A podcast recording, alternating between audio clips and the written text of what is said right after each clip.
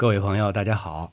今天跟大家伙儿分享的散文是由洪延秋所写的《清贫》。教了四十年的书，遇到生人问起职业，据实以告的时候，每每博得对方“清高，清高”四个嘴唇皮上的赞语，我总是回答他：“清贫则有之，清高则未也。”我的这个答语，并非客气，乃是事实。因为清的反面是浊，是脏；高的对语则是低，是下。教书匠古来被列为士大夫，他们从学生那里所得到的束修，乃是血汗换来的清清静静的报酬。绝对没有贪官污吏由敲钵而来的贿赂的血腥，也没有奸商市侩从欺骗而得的肮脏气，所以送他一个“清”字是可以使他居之不疑的。至于说他高，就要叫他受之有愧了。士在古代的确曾经耀武扬威。高了一时，除去王公，谁也不能和他并起并坐。可是后来，魏文公领先通商会公，来复兴他们的国家，商业家和工业家逐渐抬起头来，逼得孔子的学生子贡受不了穷苦的煎熬，只好弃学从商。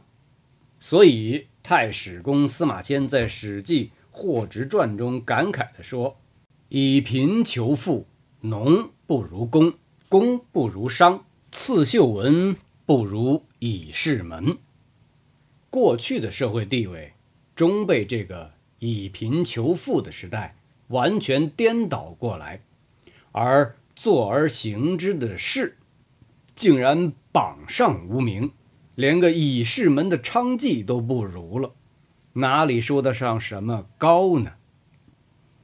社会既然以富来定人的高低，难怪连孔子也要说：“富而可求也，虽执鞭之事，无益为之。”俗语说：“钱赚钱万万千，人赚钱难上难。”商有钱可以万万千的赚进来，是。没有钱，要靠人去赚钱，于是乎就不能不感到难上难了。